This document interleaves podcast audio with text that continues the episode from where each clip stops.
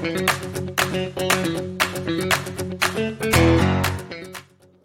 い、先生親子しのただいま到着中の時間です。ピーポーピーポー。はい、始まりました。今日もよろしくお願いいたします。今日は、えー、久しぶりにまた車のお話ししていきたいと思います。以前は、えー、私が乗ってる日産の X-TRAIL 乗り換えて家族で乗る車何にしようかなとか思いながら、ジャンボ先生のレクチャーをしていただいたというところまで収録したかと思うんですけど、あ、その後ですね、はい、えっ、ー、と、うちの兄のえー、幼馴染の友達のディーラーのところへ行きまして、86と、えー、なん、スープラ、スープラにも乗らせてもらったよみたいな話をしたかと思います。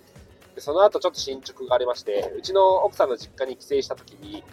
でま、たまたま近くのディーラーさんが、なんとですね、ホンダのディーラーさんで、えー、NBOX の兄弟車、N1 の RS、6速ミッション仕様の試乗車があるということが分かりまして、ちょっと乗らせてもらいました。市場に行ってまいりました。市場に行った際に対応してくださった店員さんが、まさかまさかの、そのディーラーの社長さんというか、代表取締役の方で、えらい、なんだ、すんなりですね、書類とかも書くことなく試乗させてもらえるなと。本当にこれで宴会なと思っていたら、社長さんの社長権限だったというか、そんな感じだったみたいですね。私が70キロぐらいありまして、えっ、ー、と、店員さんも社長さんもだいたい100キロぐらいあるだいぶがたいのいい体格されてまして、うちの奥さんも乗ってたし、うちの息子も乗ってたんで、荷物もろもろ合わせるとだいぶ体重乗ってたんですが、それでも N1RS は、えっ、ー、と、峠道ぐいぐい登ることができましたね。そのディーラーさんの素敵なところが、まあ、田舎のディーラーさんなんですけど、隣の町へ、えっ、ー、と、行くための峠道がテストコースというか試乗コースなんですよ。いや、これもってこいですよ。はい。何がいいかっていうと、ほんとぐいぐい踏み込むことができるんですね。街中だけの市場とかだと、あんまりスピード出すこともなく、アクセルベタ踏みすることもないんですけど、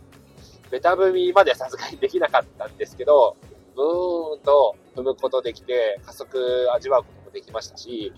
だいぶシャドウ、うん、10%、10%はある上りの坂道ですね。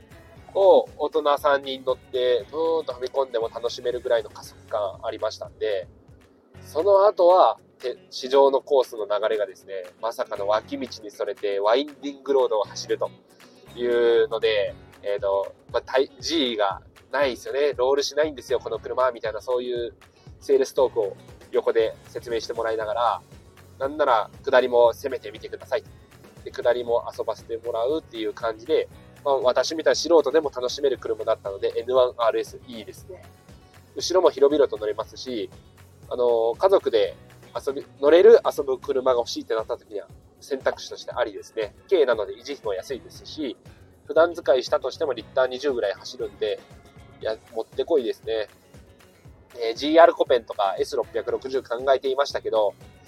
いやー、それよりは現実的なところで行くんだと、奥さんの大蔵省の許可が下りやすい、倫理が通るかなと思いました。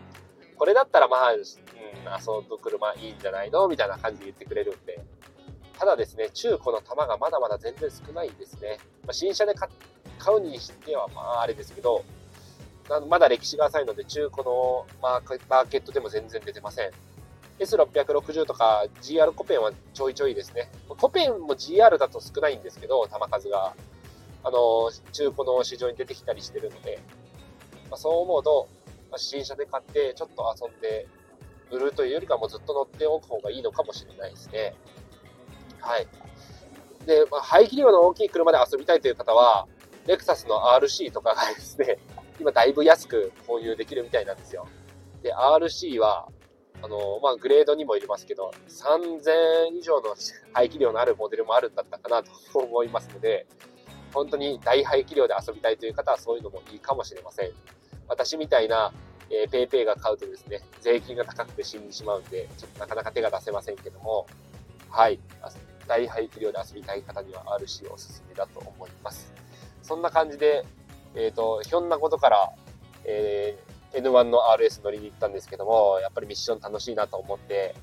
いや、以前、ジャンボさんが言われてた、ポルシェ楽しいよ。言われていた言葉がいつも頭の中にぐるぐる思い返すんですが、えー、レポルシェのですね、ボクスター、ミッション、中古で、うーん、とか眺めたりしてます。知り合いの車屋さんにカーオークションとかで購入して落としてもらって、メンテナンスは、まぼちぼち安くできるかっていうのも聞いてみてもいいのかなとか思う。まあでも、自分の身の丈に合った車に乗るのがいいのかなとか思ったりしますから、そう思うとまだ自分には早いですね。はい。と思ったら、ま、ファミリーカーというところになるのかもしれませんが、またその辺の車のチョイスというか選択については進捗をお伝えしたいと思います。それでは今日も聴いていただいてありがとうございました。皆さん明日からも頑張っていきましょう。バイバイ。